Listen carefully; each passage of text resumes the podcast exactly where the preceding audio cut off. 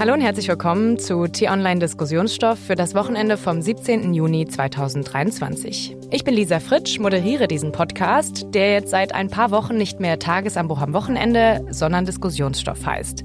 Denn hier geht es immer um ein Thema, das aktuell für Diskussionsstoff sorgt. In dieser Woche gab es die Wende im Streit ums Heizungsgesetz. Sogar der Kanzler musste eingreifen und am Ende stand die Einigung für eine Änderung des Gesetzentwurfs. Doch was ist jetzt genau geplant? Was hat es mit der Kopplung an die kommunale Wärmeplanung auf sich? Und ist dieses Zeichen der Entspannung richtig oder ein Rückschritt für den Klimaschutz? Und bevor wir loslegen, noch mal kurz der Hinweis, dass neue Folgen der Diskussion fürs Wochenende ab jetzt nur noch im neuen Podcast Diskussionsstoff zu finden sind.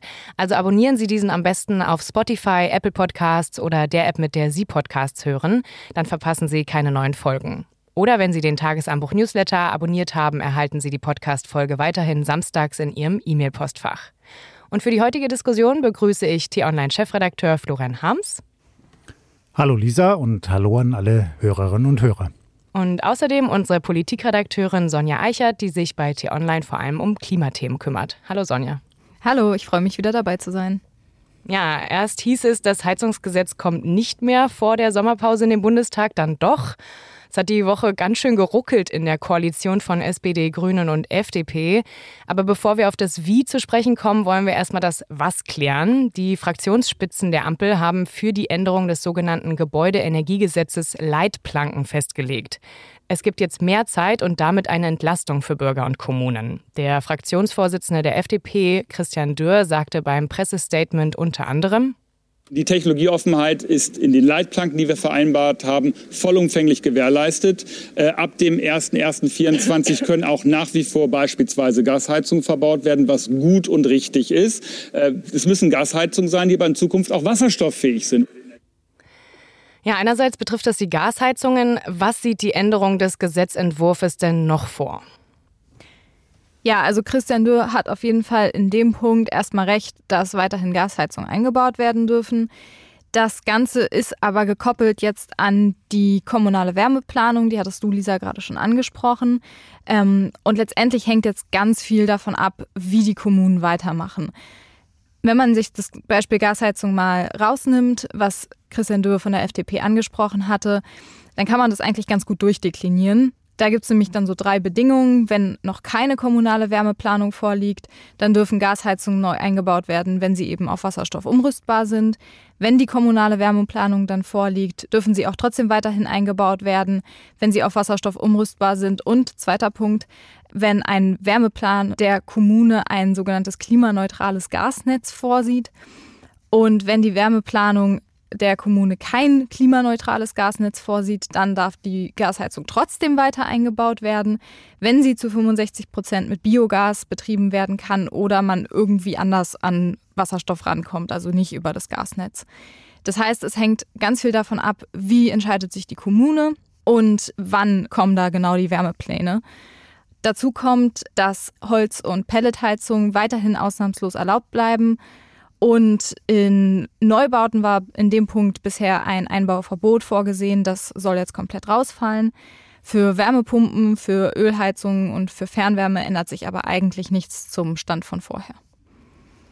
Ja, lasst uns vielleicht nochmal bei den Gasheizungen bleiben. Das ähm, klang ja jetzt doch gar nicht so einfach, wie ich mir das vielleicht mal vorgestellt habe. Also man denkt, ja, man baut sich da vielleicht einfach eine H2-Ready Gasheizung ein.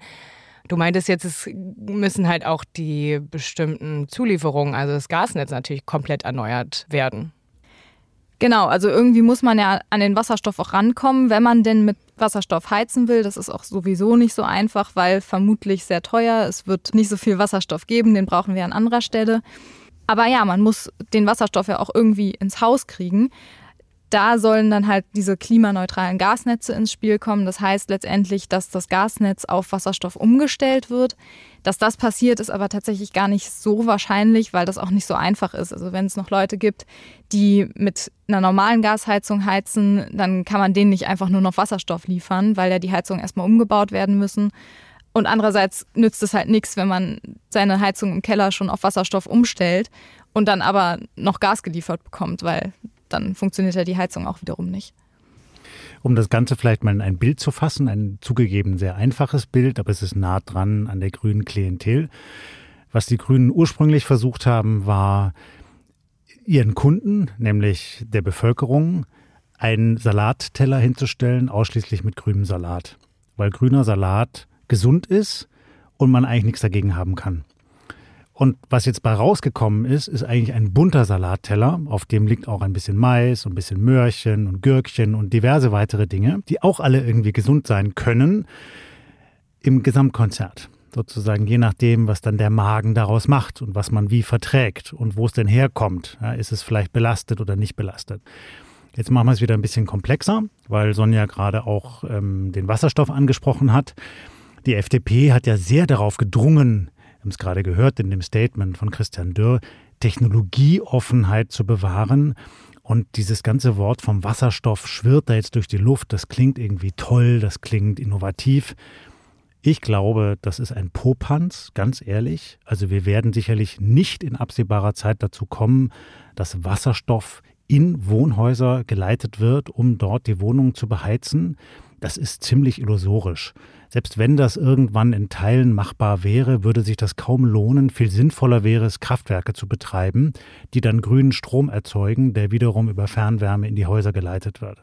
Das heißt, da ist eigentlich eine Diskussion aufgemacht worden aus politischen Gründen, die nicht richtig auf den Realitäten fußt.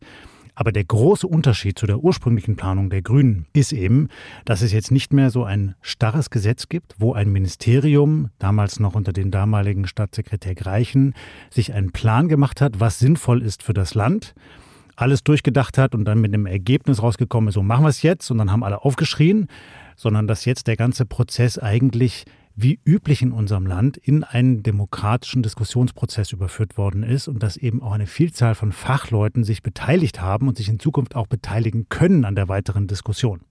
Wobei man ja an der Stelle schon auch nochmal anmerken muss, dass das eigentlich nicht nur Habecks Gesetz ist, so wie es oft verkürzt wurde, sondern dass es ein gemeinsames Gesetz vom Wirtschafts- und Klimaschutzministerium und dem Bauministerium unter Clara Geiwitz ist, SPD geführt. Ja, das stimmt so, ja. Und zugleich habe ich schon den Eindruck, dass der Furor gegen dieses Gesetz oder das ursprüngliche Gesetz sich auch dadurch erklärt, dass viele Leute den Eindruck bekommen haben, uns wird da etwas vorgesetzt und wir können da nicht mehr richtig mitreden. Ich mache nicht den Vorwurf, dass das nicht alles durchdacht und begründet gewesen ist. Die haben das schon systematisch vorbereitet. Sie haben äh, sich seit Jahren zum Teil mit dieser Thematik beschäftigt. Also nochmal, dieser Staatssekretär Greichen hat früher einen grünen Think Tank geleitet der ist ein absoluter Experte auf seinem Gebiet gewesen. Der konnte sich dann aber erstmal nicht um die Umsetzung dieser Themen kümmern, weil dann der Ukraine-Krieg erstmal auf dem Zettel stand. Der musste in fossile Energien investieren, musste Gas beschaffen, LNG-Terminals bauen und dergleichen. Und als das einigermaßen im Griff war, haben Leute wie er gesagt, so jetzt aber mal richtig, jetzt machen wir die Energiewende und haben wahrscheinlich zu vorschnell einfach gesagt, darauf setzen wir jetzt so, machen wir es. Und dann kam es mit zu diesem großen Furor, der auch mit unlauteren Mitteln geführt worden ist. Darüber haben wir in einem der vergangenen Podcasts gesprochen. Ja, machen wir kurz mal weiter mit dem Punkt der kommunalen Wärmeplanung. Ähm, ich werde mal noch dein Bild ein bisschen weiterführen, Florian, denn auf dem Salat gibt es ja wahrscheinlich auch noch ein bisschen Hühnchenfleisch sowie die Ölheizung, also was, was eigentlich nicht so gut fürs Klima ist, aber jetzt doch noch bis 2028 weiter eingebaut werden könnte. Wie hängt das denn mit der kommunalen Wärmeplanung zusammen? Was bedeutet das genau? Ja, wir haben hier eine kleine Fliege im also, Studio. Darf ich schon? Ja, ja, du darfst schon. Okay. ähm, ja, die Kopplung an die kommunale Wärmeplanung heißt letztendlich, dass Eigentümer abwarten können und schauen können, gibt es die Möglichkeit, an ein Fernwärmenetz zum Beispiel angeschlossen zu werden. Das ist meistens die günstigere Option. Das kann man ja auch total nachvollziehen, dass es da Kritik dran gab, wenn man sich jetzt mal in die Lage eines Eigentümers hineinversetzt, der eine neue Heizung braucht, sich dann irgendwie für viel Geld eine Wärmepumpe einbaut und dann ein Jahr später von der Kommune gesagt bekommt, übrigens, wir hätten dich auch in zwei Jahren an ein Fernwärmenetz anschließen können. Da entsteht natürlich wahnsinniges Frustrationspotenzial. Daher kommt jetzt auch dieses Datum 2028. Ähm, denn in dem Koalitionsbeschluss, also diesen Leitplanken steht, dass bis dahin deutschlandweit die kommunale Wärmeplanung verpflichtend vorliegen soll. Das heißt, bis dann soll feststehen in jeder Kommune, wo bauen wir eben zum Beispiel Fernwärmenetze. Das Problem ist so ein bisschen, wie man diese Stelle interpretiert aus den Leitplanken. Weil eigentlich gibt es für die kommunale Wärmeplanung noch einen gesonderten Gesetzesentwurf. Darin ist bisher vorgesehen, dass Großstädte ab 100.000 Einwohnern bis 2026 ihre Wärmeplanung vorlegen müssen. Kleinere Städte und Landkreise zwischen 10.000 und 100.000 Einwohnerinnen und Einwohnern bis 2028. Daher kommt eben auch diese Zahl. Und kleinere Gemeinden sind sogar komplett ausgenommen in diesem Gesetzesentwurf bisher. Das heißt, wenn man in einer solchen Gemeinde wohnt, dann ist so ein bisschen die Frage, okay, was passiert dann eigentlich? Das ist auch mir im Moment noch nicht so ganz klar, was die Koalition da geplant hat. Zumal auch so ein bisschen unterschiedliche Lesarten kursieren zu dieser Aussage, bis 2028 soll deutschlandweit die kommunale Wärmeplanung vorliegen. Ich bin gespannt, ob die Koalition dann an diesen Gesetzesentwurf zur kommunalen Wärmeplanung nochmal rangeht und vielleicht einfach sagt, okay, deutschlandweit gilt 2028 und wir nehmen diese Abstufung raus. Also was wir hier ja sehen ist, dass zum einen zwar mehr Möglichkeiten gegeben werden, wie man künftig heizt. Also wenn man es nochmal zusammenfasst, es sind künftig möglich Wärmepumpen, kommunales Fernwärmenetz, Sonja, du hast das genannt, Holz- und Pelletheizung, Gasthermen, vielleicht auch Biomethan, Wasserstoff. Also das sind jetzt mehr Möglichkeiten. Und zugleich hat die Koalition natürlich jetzt einen großen Teil des Problems ausgelagert und bürdet es jetzt den Kommunen auf. Macht ihr das mal. Macht mal eure Planung und dann habt ihr auch den Salat.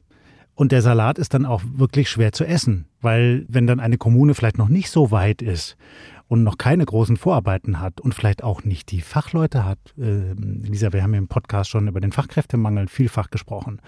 Das müssen ja Leute sein, die was davon verstehen. Und eine Kommune, die dann nicht hinterherkommt, wird dann vielleicht nicht in der Lage sein, so schnell die Vorgaben aus dem Gesetz zu erfüllen. Ja, was ist denn eigentlich dann? Wer ist dann verantwortlich? Aber war denn nicht diese Wärmeplanung eh schon geplant? Genau, das war von vornherein geplant, dass das Gebäudeenergiegesetz, also dieses sogenannte Heizungsgesetz, zusammenkommt mit dem Gesetz zur kommunalen Wärmeplanung. Dass die beiden aber so eng verzahnt werden, das war bisher nicht angedacht. Und ich finde den Punkt, den Florian gerade gemacht hat, total wichtig, weil wir sehen jetzt schon, dass die unterschiedlichen Bundesländer und die unterschiedlichen Gemeinden auf total unterschiedlichem Stand sind. Also wir haben einige Bundesländer, zum Beispiel Schleswig-Holstein oder auch Baden-Württemberg, die haben schon Gesetze zur kommunalen Wärmeplanung und die sind teilweise sogar deutlich strenger als 2026 oder 2028. Und andere Bundesländer haben dazu eben noch gar keine Gesetze. Und ich glaube, da birgt sich auch nochmal ganz großes Konfliktpotenzial, wenn es dann daran geht, dieses Gesetz auch zum Beispiel durch den Bundesrat zu bringen. Ja, aber dann ist es doch gerade gut, dass wir jetzt eben noch zwei bis vier Jahre mehr haben, oder? Das klingt viel, ist aber wenig, Lisa. Denn das sagt sich ja so leicht, eine kommunale Wärmeplanung. Aber wenn man sich dann vorstellt, was da dran hängt, also beispielsweise Wohngebiete mit Häusern, die relativ weit verteilt sind im ländlichen Raum, alle gemeinsam zu versorgen und eben wirklich zu überlegen, wie schafft man es jetzt, das auch noch kostengünstig zu machen mit entsprechenden Netzen, dann ist das echt kein Klacks. Wenn dann meinethalben auch noch neue Leitungen verlegt werden müssen. Und da kann es schnell passieren, dass man wirklich in Rückschritt gerät. Ja, und ähm, diese Sache, die du angesprochen hast, mit dem es wird auf die Länder abgewälzt, ich ähm, denke auch, dass die Länder dann kommen mit der Finanzierung. Also die Kommunen sind ja jetzt schon unter Druck. Wie soll denn das Ganze finanziert werden eigentlich? Ja, das steht noch in Frage. Das ist noch nicht final geklärt in welcher Form und in welcher Höhe sich der Bund daran beteiligt, die Länder unterstützt. Und das wird wahrscheinlich einer der künftigen Streitpunkte sein. Also geht es da um die Größenordnung 40 Prozent oder eher 60 Prozent, was der Bund übernimmt. Das wird noch einige harte politische Debatten geben. Zumal da ja auch ansteht, dass die Wärmenetze auch auf erneuerbare Energien umgestellt werden müssen. Da ist im Gespräch bis 2030 einen Anteil von 50 Prozent einzuführen. Und auch die Umstellung, das ist ja ein riesiges Vorhaben, was halt auch Geld kostet. Was meinst du damit genau mit ähm, 50 Prozent, also die Fernwärmenetze jetzt? Genau, also oft wird der Fernwärme auch noch durch Kohlestrom erzeugt. Das nützt halt dem Klima dann auch nichts. Das heißt, letztendlich muss Fernwärme auch klimafreundlicher werden. Und ja, das muss halt auch umgestellt werden. Und da ist ja eigentlich ähm, 2030 mit 50 Prozent sogar ein noch niedrigeres Ziel als das, was für die Privateigentümer bisher geplant war. Lisa, ich glaube, was wir festhalten können, ist, Klimaschutz wird uns jetzt kurzfristig erstmal etwas kosten, und zwar alle. Ob ich jetzt meine eigene Heizung umrüste, ob ich durch mein Steuergeld finanziere, dass Netze umgebaut werden können, dass eine neue Infrastruktur geschafft wird, es wird erstmal was kosten. Langfristig werden wir dadurch sparen.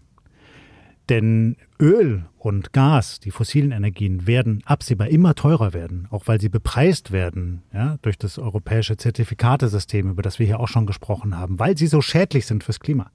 Und es wird viel günstiger sein, beispielsweise eine Wärmepumpe am Haus zu haben. Dadurch kann man dann langfristig Kosten sparen.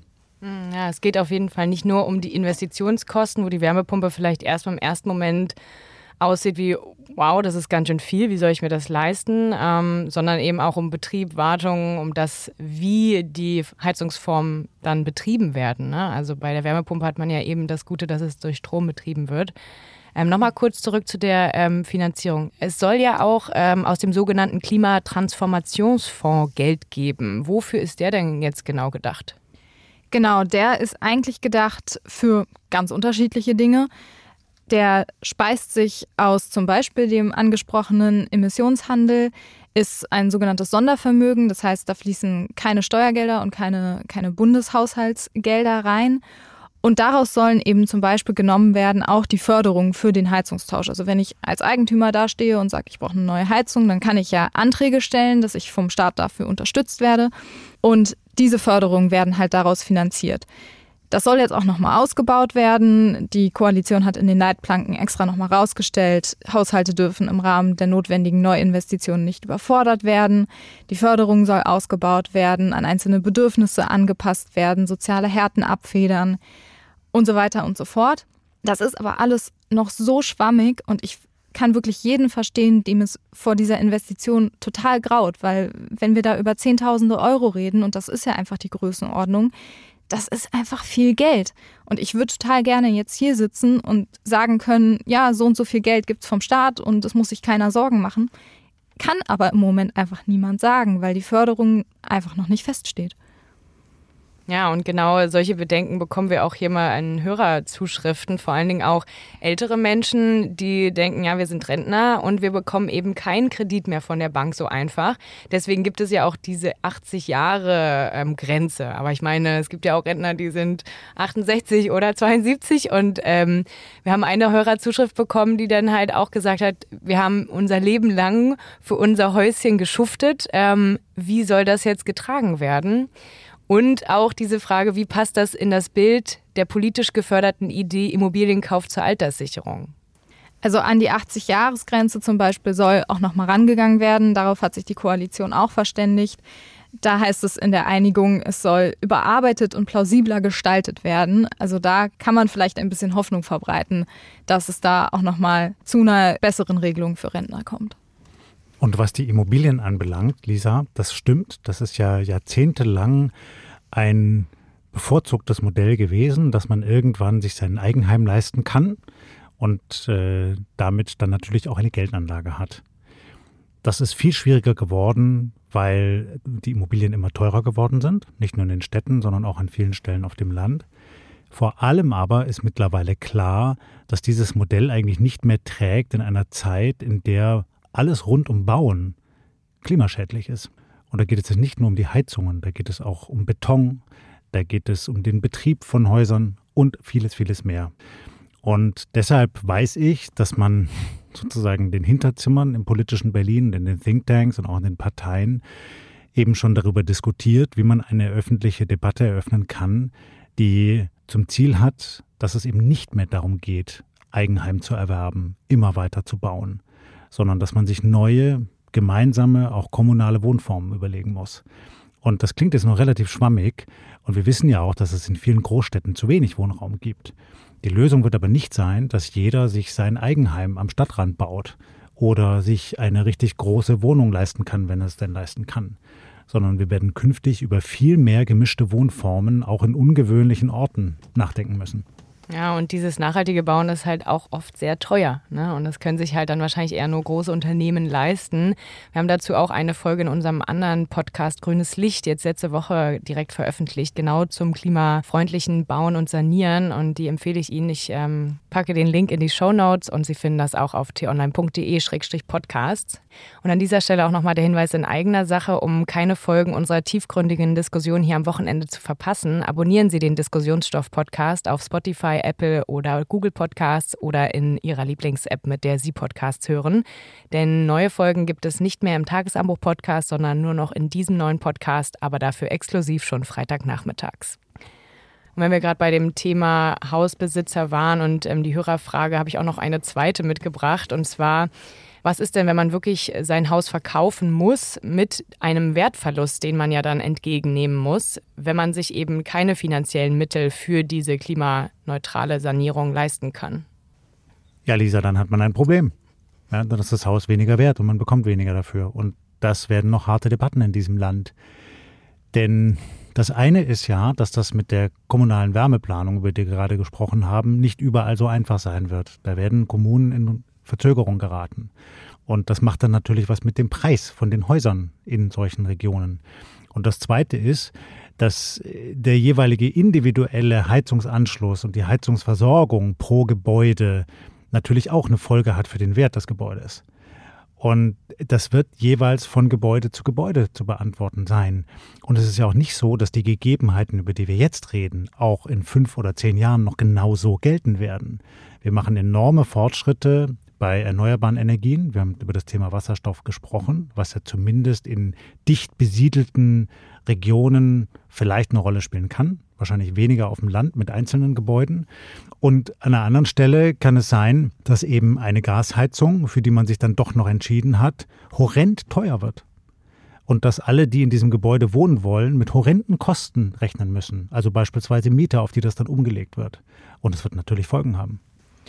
Ich glaube, gerade der Punkt der Mieterinnen und Mieter ist auch total wichtig, weil letztendlich steht ja jetzt schon fest, es gibt diese sogenannte Modernisierungsumlage, womit zum Beispiel einen Heizungstausch, ein freiwilliger Heizungstausch, nicht unbedingt, wenn die kaputt geht, womit halt die Kosten auch auf die Mieter umgelegt werden können. Und viele Mieter fragen sich jetzt natürlich auch, naja, jetzt hat sich die Koalition irgendwie schon wieder auf was Neues geeinigt. Was bedeutet das denn jetzt für mich und für meine Kosten? Und auch da ist es wieder so ein Punkt, wo ich sage, ich weiß es auch nicht so ganz genau. Es wurde jetzt reingeschrieben in diese Leitplanken, dass es sogar eine zweite Modernisierungsumlage geben soll. Die soll aber auch nur greifen dürfen, wenn der Vermieter eine Förderung für den Heizungstausch in Anspruch genommen hat und wenn der Mieter trotzdem noch von dem finanziellen Vorteil bei den Betriebskosten profitiert, also wenn eine neue Heizung eingebaut ist, die Nebenkosten senken, soll der Mieter davon trotzdem immer noch profitieren. Aber auch da sehe ich noch total hohes Konfliktpotenzial, was die Mieter angeht, weil die Mietkosten explodieren ja in den meisten Großstädten ohnehin schon. Ja, absolut. Es ist ja auch irgendwie die Frage, irgendwer muss es am Ende bezahlen. Und auch wenn es eben diese Förderprogramme gibt, ist ja auch am Ende Steuergeld, oder?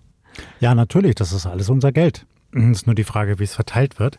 Und was wir hier ja sehen, ist, dass der Umgang mit der Klimakrise und der Klimaschutz eben nichts Abstraktes ist, sondern es greift tief in unser aller Leben ein. Und das haben wir jetzt bei dieser Heizungsdebatte gesehen. Das werden wir in Zukunft aber noch an vielen anderen Stellen sehen wenn wir über Mobilität sprechen. Wie darf man noch fahren? Wie ist das mit äh, Elektronetzen bundesweit? Was darf man noch essen? Was soll man noch essen? Soll man noch fliegen? Alle diese verschiedenen Fragen werden wir uns stellen und werden Antworten darauf finden müssen. Und ich hoffe, dass uns das konstruktiver gelingt, als das jetzt bei der politischen Debatte rund um das Heizungsgesetz gestehen ist. Hm. Ja, kommen wir nochmal zu der Frage, wie die Änderung zustande gekommen ist. Da ähm, musste ja am Dienstag sogar der Kanzler eingreifen. Ist es denn eurer Meinung nach positiv zu bewerten, dass jetzt endlich diese Lösung gefunden wurde und der Entwurf noch vor der Sommerpause in den Bundestag kommt oder war das eh längst überfällig? Die Entscheidung, das jetzt noch vor der Sommerpause durchzusetzen, ist ausschließlich politisch. Sie ist nicht logisch fachlich begründet.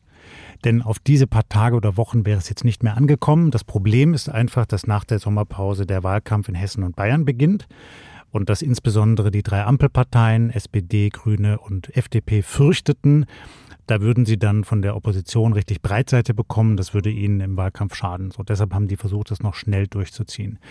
Und ähm, dann kann man natürlich sagen, gut, dass der Kanzler jetzt endlich durchgegriffen hat. Ich finde, dieser ganze Prozess, der Hergang des Heizungsgesetzes ist echt verkorkst. Dass da was geschehen musste, steht außer Frage dass wir uns mit diesen Themen beschäftigen müssen, wie wir unsere Heizungen möglichst klimaneutral organisieren. Keine Frage, muss passieren. Aber die Art und Weise, wie das geschehen ist, war echt schwierig, weil viele Bürgerinnen und Bürger im Land den Eindruck bekommen haben, sie werden dann nicht adäquat beteiligt. Es bleiben Details im Unklaren, sind nicht gut genug durchdacht, stellen sie vor horrende Kosten, ohne dass sie mitreden können. Und das widerspricht einfach unserem demokratischen Prozess, wie wir Politik machen in diesem Land. Und das muss künftig besser geschehen. Ich glaube, ein Teil des Ganzen war auch, dass an dem generellen Datum zum 01.01.2024 festgehalten wurde. Für Neubauten in reinen Neubaugebieten sollen die neuen Regeln immer noch ab dem 01.01.2024 gelten. Und ich glaube, wenn man das erst im Herbst beschlossen hätte, das wäre ganz schön knapp geworden. Ich finde es aber auch schwierig, auch wie jetzt immer noch darüber diskutiert wird. Also ich glaube, man darf sich jetzt wirklich nicht zu früh freuen. Ich habe gerade schon gesagt, irgendwie, es gibt unterschiedliche Lesarten und die einen interpretieren dieses da in diese Leitplanken hinein und die anderen jenes. Also schon bei diesem Gesetz sehe ich noch großes Konfliktpotenzial. Wir haben auch schon über das Gesetz zur kommunalen Wärmeplanung gesprochen. Vor ein paar Wochen war dieser Marathon-Koalitionsgipfel, da hat man sich darauf geeinigt, das Wärmeplanungsgesetz und das Gebäudeenergiegesetz an die Reform des Klimaschutzgesetzes, also quasi das große Rahmengesetz, ähm, zu koppeln. Da wurde dieser Woche der Gesetzesentwurf in die Abstimmung gegeben. Auch da sehe ich noch wirklich großes Konfliktpotenzial. Also ich glaube, so schnell wird sich die Debatte um die Klimaschutzpolitik in Deutschland nicht beruhigen. Also ich fand jetzt diese Woche ähm, war so der die Motivation zur Einigung schon sehr groß. Wenn man sich da anschaut, was die sich im April noch an die Köpfe geworfen haben, ist jetzt doch die Kompromissstimmung sehr harmonisch. Ja, das nehme ich auch so wahr, Lisa. Und da sieht man ja auch, dass die drei Koalitionsparteien sich zusammengerauft haben. Äh, die waren insbesondere die FDP sehr auf Krawall gebürstet. Das war auch nicht ganz ähm, eindeutig, äh, welche Stimmung da denn in der FDP vorherrschte. Da gab es Einzelne, die ihr eigenes Süppchen gekocht haben, wie der Abgeordnete Schäffler. Und jetzt ist das wieder stärker so, dass man an einem Strang zieht. Und da hat sicherlich die Intervention des Kanzlers schon geholfen. Wobei ich glaube, dass zumindest an der Basis zum Beispiel bei den Grünen die Frustration gerade unglaublich groß ist. Also ich habe gelesen, am gleichen Abend gab es eine große Veranstaltung der Grünen. Und da soll die Frustration doch ziemlich groß gewesen sein. Da scheint die Stimmung vorzuherrschen. Man habe da ganz schön viel an die FDP verloren inhaltlich. Kann ich irgendwo auch ein bisschen verstehen. Ich glaube, die Koalitionsspitzen, die Abgeordneten im Bundestag und auch in der Bundesregierung, da ist die Kompromissbereitschaft mittlerweile doch irgendwie noch mal deutlich größer geworden. Ich glaube, wenn sie weiterhin so regieren wollen, dann bleibt ihm auch nicht viel anderes übrig. Aber ich kann schon auch verstehen, dass an der Parteibasis da doch langsam ganz schön Frustration herrscht. Ja, und letzte Frage. Ähm, die Umweltverbände, die kritisieren, dass mit der Kopplung an die kommunale Wärmeplanung eben diese weiteren drei bis vier Jahre verloren gehen. Also ist das ein Rückschritt für den Klimaschutz oder doch positiv zu bewerten, weil hier eben auf die Bevölkerung, auf die Stimmung gehört wurde und jetzt noch ein bisschen mehr Zeit ist für die Umstellung? Also Lisa, wenn man mal rein nach den Fakten entscheiden würde, dann ist es natürlich ein Rückschritt weil es jetzt alles länger dauern wird. Und wir haben keine Zeit mehr zu verlieren beim Klimaschutz. Wir müssen schnell handeln. Aber Klimaschutz kann ja nur gelingen, wenn möglichst viele mitmachen und da eben in der Demokratie auch eingebunden werden. Und wenn das nicht funktioniert, so ein Prozess, sondern es wirklich harten Widerstand gibt und man die Beschlüsse dann gar nicht mehr durchsetzen kann, dann ist niemandem geholfen. Insofern ist es schon sinnvoll, dass es jetzt einen besseren, klügeren Plan gibt als zuvor. Ich glaube, wichtig ist jetzt halt auch wirklich die Bürgerinnen und Bürger mitzunehmen. Also es wird, glaube ich, nicht nur viel auf die Länder jetzt quasi abgewälzt, sondern halt auch viel auf eine gute Entscheidung der Eigentümerinnen und Eigentümer. In diesen Leitplanken der Koalition ist jetzt auch so eine Art Pflichtberatung vor dem Heizungskauf vorgesehen, damit eben solche Faktoren wie der Preis für Gas wird unglaublich steigen in den nächsten Jahren, damit das halt alles einberechnet wird. Das ist eben auch in gewisser Weise die FDP-Politik. Wir wollen keine ordnungspolitischen Vorgaben machen, sondern den Bürgerinnen und Bürgern die Entscheidung überlassen. Ich glaube, jetzt kommt es halt wirklich darauf an, dass die Entscheidungen auch gut getroffen werden, dass die Leute sich irgendwie in der Lage dazu fühlen, gut informiert fühlen und halt auch wirklich wissen, wo die Reise hingeht. Und da sehe ich, glaube ich, den größten Punkt, wo es noch scheitern könnte. Ja, genau. Am Ende ist es ja eben eine Regierungskoalition und äh, nicht nur eine ähm, Partei, die das Sagen hat. Und da muss man eben immer Kompromisse finden. Ich danke euch für eure ja, interessanten Beiträge und eure Einordnungen, lieber Florian, lieber Sonja. Und ich hoffe auch Ihnen, liebe Hörerinnen und Hörer, hat es gefallen. Wenn ja, abonnieren Sie gerne unseren neuen Diskussionsstoff-Podcast, zum Beispiel auf Spotify, Apple Podcast oder auch auf YouTube haben wir eine eigene Playlist. Dort können die Podcasts auch mit Untertiteln abgespielt werden. Und hören Sie, wie gesagt, auch in unseren neuen Nachhaltigkeitspodcast Grünes Licht rein. Dort gibt es diese Woche Tipps von einem Experten, auf welche Labels und Siegel man bei der Kleidung wirklich vertrauen kann und was Greenwashing bedeutet. Fragen, Anmerkungen und Kritik können Sie uns auch gerne an podcasts.t-online.de schreiben. Ja, und damit bedanke ich mich fürs Zuhören, wünsche Ihnen ein schönes Wochenende und sage Ciao. Tschüss. Ich bedanke mich für die vielen netten Zuschriften in den vergangenen Tagen, wünsche auch ein schönes Wochenende und sage, bleiben Sie uns gewogen.